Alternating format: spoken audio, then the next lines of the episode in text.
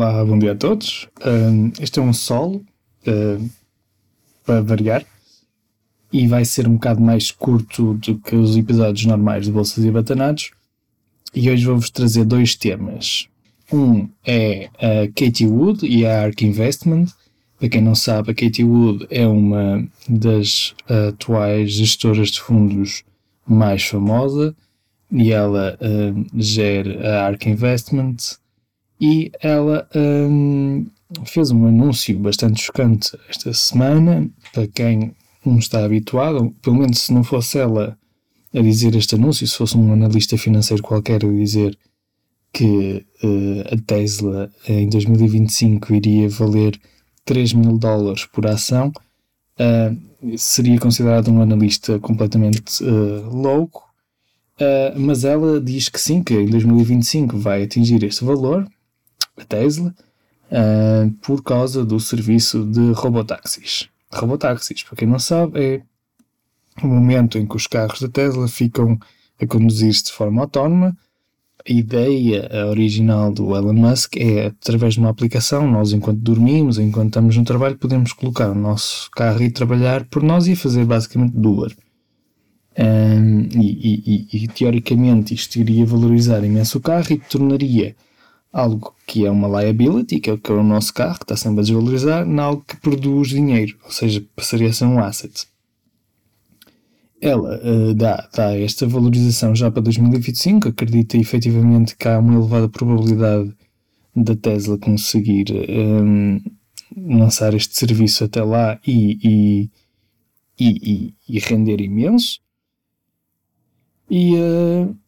e, e este valor é, é completamente uh, absurdo por causa da situação atual que, que, que, está a acontecer, porque ela assume que uh, nesta, nesta visão dela,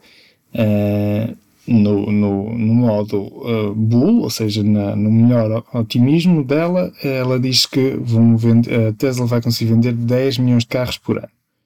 Uh, no caso Bear, ou seja, no, no, mais pessimista que ela vê, é, a Tesla vai conseguir vender só 5 milhões de carros por ano. Para terem ideia, em 2020 a Tesla vendeu 500 mil carros. 500 mil, não estou a falar milhões. Uh, e, e, a perspectiva dela é que ela, eles vão conseguir vender um, 10 vezes mais em, em faltam 4 anos. Uh, não estou a dizer que não seja impossível, uh, mas uh, depois ela diz que também uh, há um modelo de, de, de, seguros que, que a Tesla também está a lançar, em que basicamente a Tesla diz que como consegue controlar e ver como é que os carros estão a comportar, como é que é o comportamento do utilizador, etc., conseguem oferecer uma taxa de, de seguros muito mais baixa inferior do que os outros operadores e, portanto, isso iria incentivar as pessoas a não só a comprarem um Tesla, mas a terem seguro uh, dado pela própria empresa e não por outro operador. Uh, o, o, que pode ser interessante e, e uh, o principal problema é que quando ela fez esta avaliação, ela não está a assumir que há outros competidores na área de seguros podem oferecer esse mesmo serviço, esse mesmo preço, caso os carros da Tesla realmente não, não, não tenham acidentes, porque eles vão analisar e veem que este tipo de veículo uh, tem, tem X preço e por isso é que custam mais, porque têm equipamento eletrónico, têm câmaras, têm o, o, computador, etc. São elementos premium de um carro e por isso esses carros normalmente tenho pago mais de seguro do que um carro mais barato. Uh, mas se efetivamente esses carros provarem que não têm acidentes, então obviamente que as outras empresas de seguro também vão oferecer preços competitivos ao, aos seus utilizadores, não só a Tesla. Por, porque se efetivamente não têm acidentes, uma companhia de seguros pode lhes oferecer um premium muito baixinho, uns 20 euros por mês, comparado com o atual, sem problema nenhum, porque eles sabem que, apesar de não terem a informação toda que a Tesla tem dos próprios carros, sabem que estes carros não têm acidentes. Portanto, há aqui uma falha na avaliação dela relativamente à existência de potenciais competidores para o mesmo mercado. O que é algo assustador, uh, porque ela faz boas análises e uma pessoa que quer ver também este modelo bull de uma situação, de uma empresa e do, e do futuro é entusiasmante, uh, e já vou falar a seguir, é entusiasmante as áreas em que ela investe, é uma, há coisas que eu acredito e que, e que são o futuro e quero investir nisso, mas há, há certas situações em, em que ela faz avaliações em que eh, são questionáveis. Uh, depois, uh, ela, ela também, uh, neste artigo não fala, mas ela também acha que o modelo energético da, da Tesla, que ela, a Tesla produz também painéis solares e produz baterias, inclusive em Portugal vai haver um, um, uma espécie de campo solar uh, acho que é no Alentejo, em que um dos componentes desse campo solar é um, um, um centro de baterias da Tesla. Para quê? Para permitir armazenar energia extra durante o dia para depois poder ser utilizada durante a noite e não só. Uh, os serviços de bateria uh, da Tesla permitem, com o sistema deles de AutoBet, uh, comprar e vender energia no mercado usando a inteligência artificial e compensando quando é preciso ligar geradores a gás ou a petróleo que nós temos nas, perto das grandes cidades, como no Porto e como em Lisboa, conseguir de forma competitiva aproveitar esse espaço em que há uma, um grande consumo de energia, mas ainda não há uma grande produção, e vender uh, produtos uh, uh, e vender energia a um preço muito mais acessível e eles conseguem ganhar bastante dinheiro e há vários exemplos na Austrália já de, de, campos de baterias da Tesla que funcionam assim e que têm tido bastante sucesso. E em Portugal também vai ter sucesso e é uma área muito interessante da Tesla e que vai permitir melhorar a, transição energética, porque um dos principais problemas das energias renováveis, por muito bonito que sejam, é que primeiro A, o vento para, B, o vento pode estar muito forte em alturas em que o consumo energético nem é muito elevado e uh, C, o sol não bate todo o dia, nem, nem de igual forma durante o ano, nem, uh, nem, e tem picos e quedas. E uh, a única forma de nós conseguirmos compensar e termos uma rede energética constante e que responda a picos é efetivamente queimando combustíveis fósseis. Um, claro que se tivermos muita energia de reserva uh, ou em baterias ou naquelas chamadas baterias usando as barragens, ou seja, um, as barragens são uma fonte de energia mais constante e nós podemos bombear a água para uh, montante, bombeamos de jusante para montante, usando umas bombas, e conseguimos uh, colocar de novo água no reservatório que depois podemos libertar nas alturas de, de de maior necessidade.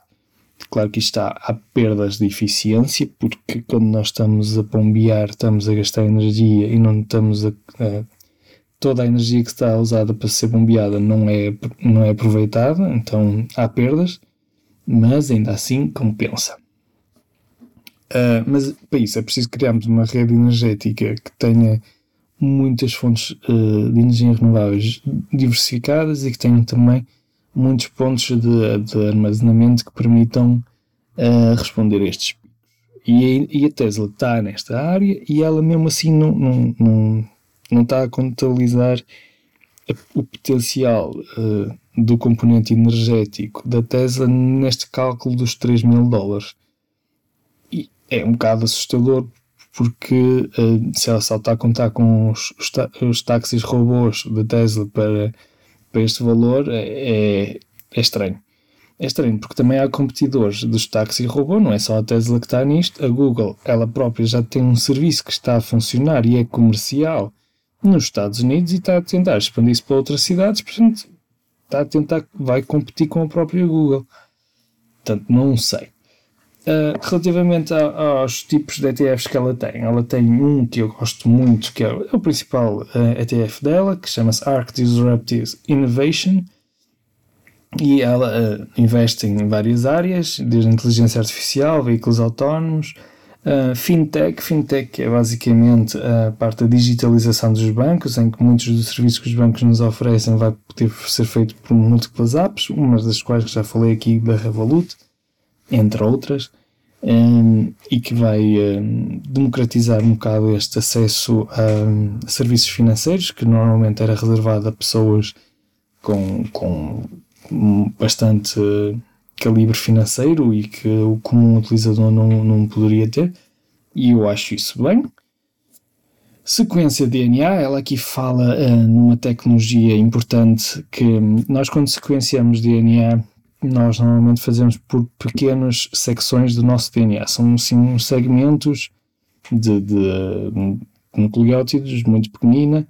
e que depois nós tentamos juntar usando um programa e uh, usando uma referência de base de DNA e tentarmos ver uh, como é que a nossa sequência está alterada ou não. Mas normalmente isto tem alguns erros e não apanhamos o gene todo, ou seja, nós apanhamos só uma área específica do gene, ou um exão, uh, e, e nós deixamos coisas que normalmente parece não interessar muito de fora e só sequenciamos as partes mais relevantes porque isso poupa-nos uh, dinheiro e nós não conseguimos estar a sequenciar uh, todo o genoma de uma vez. Usando umas novas tecnologias que vão surgir em breve, um, vai ser possível fazer com baixa taxa de erro, sequenciar um gene inteiro, com tudo o que interessa e não interessa, tudo o que está à volta do gene no cromossoma e partes do cromossoma que nem interessam muito, também sequenciar. Isso vai possibilitar descobrir algumas alterações que normalmente podem estar presentes e ainda não as detectamos porque simplesmente não nem sequer vamos olhar para elas porque não as sequenciamos. É uma coisa interessante, ela também investe nisso, há várias empresas nisso e também um, investe numa empresa chamada CRISPR, que é uma nova tecnologia que permite editar de uma forma uh, mais concisa uma área específica do nosso DNA. Imagina que tenha um gene que é mau, teoricamente é possível chegar lá, cortar esse gene mau e colocar outro gene bom, e assim podemos resolver algumas doenças é, que a longo prazo, é, pronto, é, se forem de um só gene, são, são mais fáceis de resolver do que doenças que envolvam múltiplos genes ou então mutilação e coisas mais complicadas. Mas são coisas que são no futuro, são coisas a 10 anos e que vão ter um impacto enorme e que acho muito bem que ela investe nisso. Investe também em, em robótica, que claro que isso vai mudar o mundo muito em breve, e o 3D printing, uh, que algumas empresas já usam ativamente isto, principalmente nas indústrias, uh, mas ela também aposta no, no 3D printing para uh, coisas de consumidores, o que pode ou não acontecer, não é assim tão fácil. Ela tem uma equipa grande de analistas financeiros e temos uh, gostado muito do que ela tem dito, mas efetivamente estas situações metem-nos pé atrás porque há um efeito muito conhecido que é uh, temos um, um, um, gestor financeiro, um analista financeiro que tem o seu fundo, esse fundo atrai muito dinheiro porque teve um sucesso muito grande nos anos anteriores, como a ARK Invest teve, com uma capitalização gigante de facto, indo, indo desde 2016, ela, o fundo estava a 14 dólares e agora está a 10 vezes mais. Uh, portanto, em, em, quase 4 anos, uh, um crescimento de 10 vezes é, é imenso e, e, os custos nem eram assim muito grandes e uma pessoa fica muito um, pronto, atraída por estes, por estes ganhos. Uh, 152% de ganhos é, é, anualmente quase é, até hoje, year to date, é, é incrível. Uh, só que uma pessoa fica de pé atrás uh, porque nós sabemos que muitos destes fundos depois, nos anos seguintes, têm perdas brutais ou porque o gestor não sabe manter na mesma estes ganhos que teve, estes sucessos que teve, não consegue replicar, ou então o dinheiro que entrou também não consegue depois ter o mesmo sucesso a comprar em grandes quantidades um, empresas pequenas, que efetivamente algumas das empresas são muito pequenas, e ela depois fica exposta a uma posição muito grande destas empresas. Uh, e isso pode ser um risco para ela, porque se ela for a única dona quase de uma empresa, ela pode estar mais exposta a uma tentativa de short selling dessas pequenas empresas, em que ela é a única uh, dona das ações, então para não desvalorizar muito vai ter que vender e é a única a vender e pouca gente vai querer comprar. Uh, por outro lado, uh, pode ser que tenha sucesso. Há, há, alguns fundos que têm um sucesso muito grande usando algumas técnicas de algoritmos, uh, que iremos falar mais à frente, noutros episódios. Mas é um warning para toda a gente que queira entrar assim às cegas no que ela está a investir. Eu, eu quase que preferia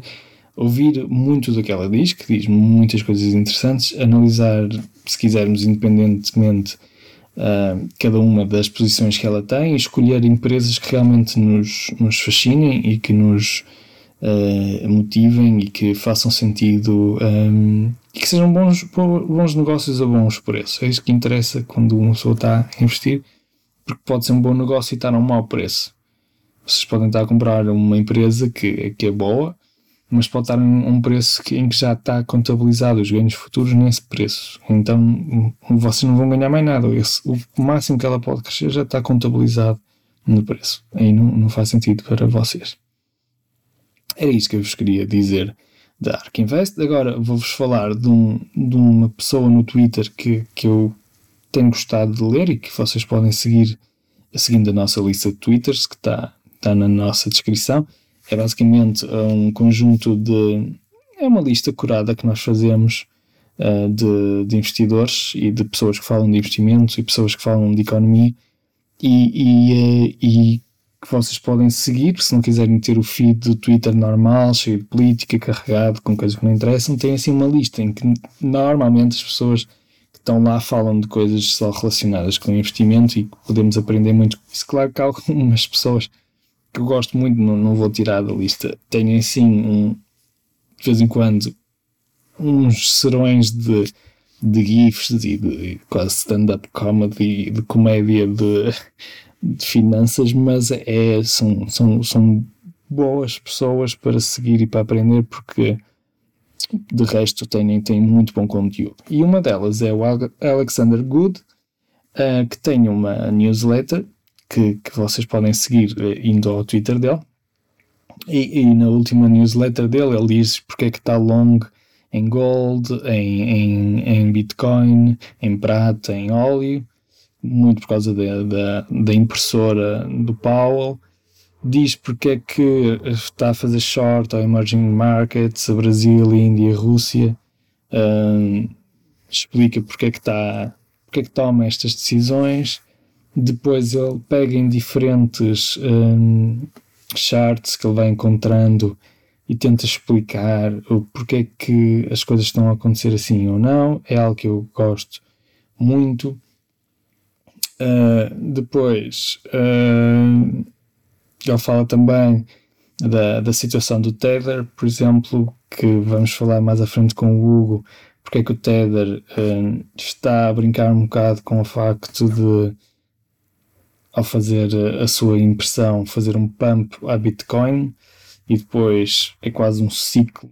uh, de Tether imprimir, Bitcoin a subir, compra um Tether, etc, etc. Uh, e pronto, uh, é assim um resumo que ele faz semanalmente e eu recomendo muito seguirem esta sua newsletter